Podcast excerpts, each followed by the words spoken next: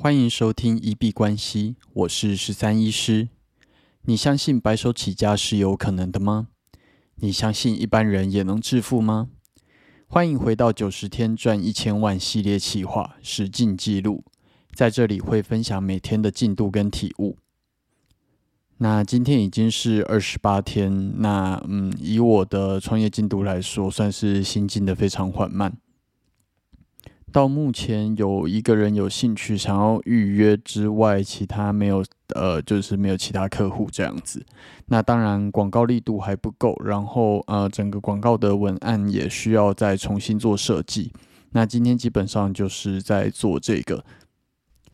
不过现在已经逼近了三分之一的进度，说实在可能要再加快一点点。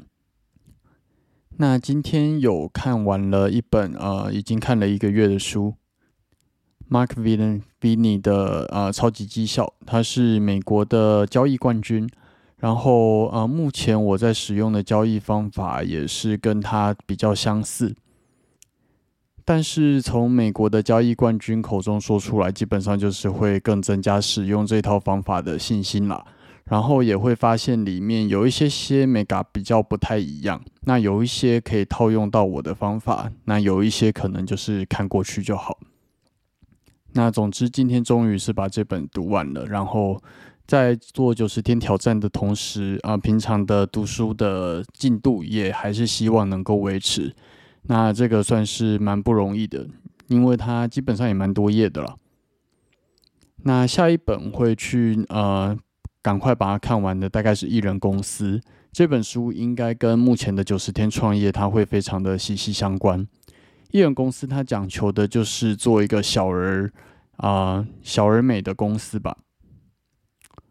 规模虽然小，但是赚的其实也是绰绰有余，然后可以省下很多的人事管理的成本啊，然后也可以少拒绝掉啊，可以拒绝掉很多你其实不太想要接的客户，就是只专注服务在最小但是最精良的那一批客户身上。那基本上我的九十天挑战想要创造的就是疗愈公司，也是一样的概念。目前那本书只看完了第一章，但是第一章其实对于我来说启发就已经非常大了。那这两本书推荐给大家，Mark Minervini 的超级绩效，总共有三本啦。那我目前是看完第一本，还有艺人公司。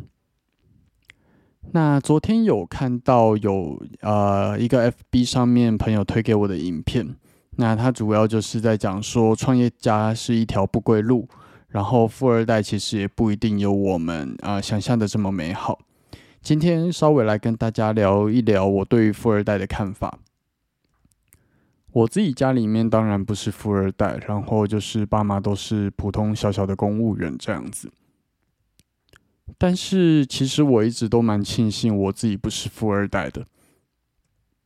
因为假如说我是富二代的话，其实我观察到以现在这个社会可能比较仇富的一个心理来说，富二代的成功可能会被认为是靠爸妈，而且他的资源比人家多，起点比人家高，所以成功是理所当然的，而且应该都是爸妈的功劳。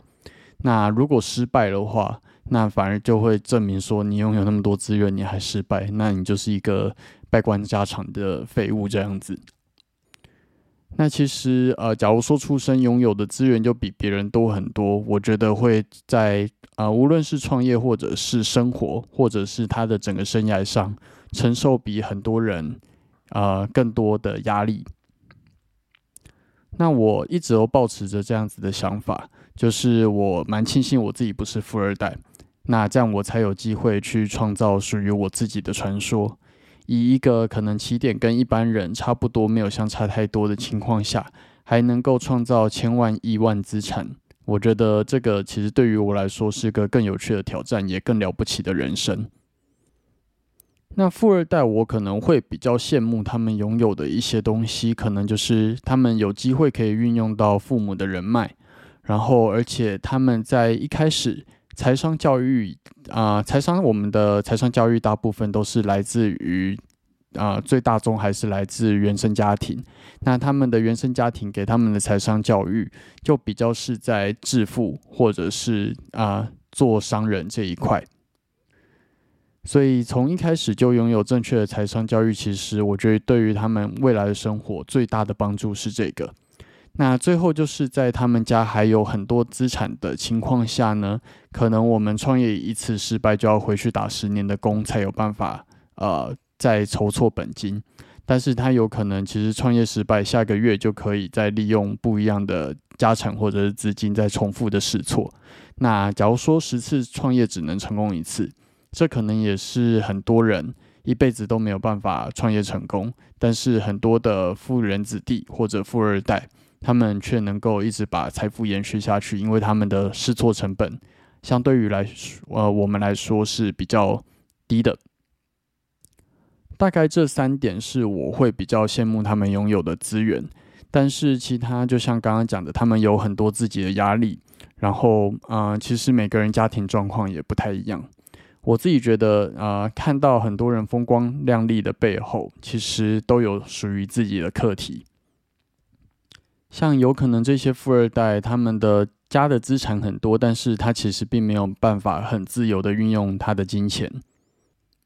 即使他爸为了节税买了一台跑车给他，但是我有个朋友，他的一个月零用钱就是五万块。那五万块听起来其实很多了，但是他能够自由运用的就是这五万块，即使他们家可能有几亿、几十亿的资产。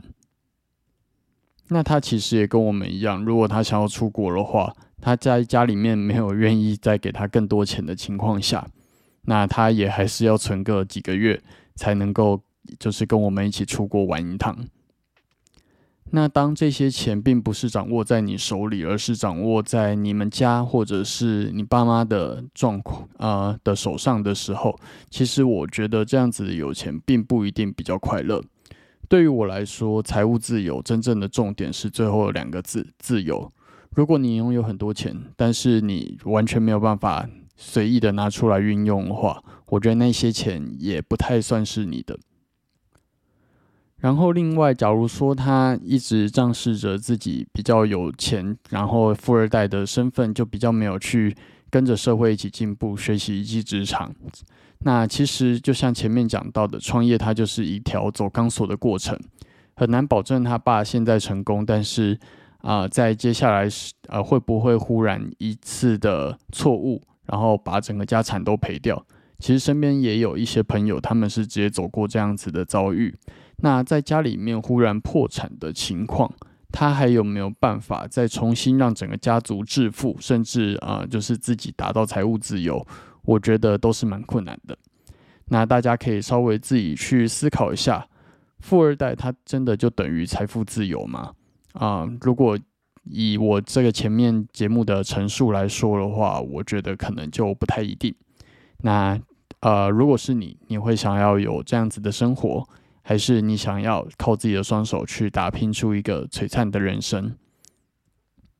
我自己是比较希望用自己的双手。那可能很多富二代就是已经失去了这样子的机会，因为成功会被说是爸妈，然后失败的话就会压力更大。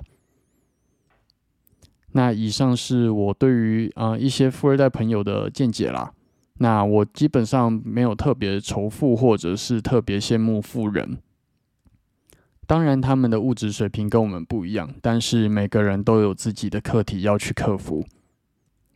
大家来到这个世界上，都是会有辛苦不为人知的那一面。那所以也希望大家不要仇富，大家就是都是一般人。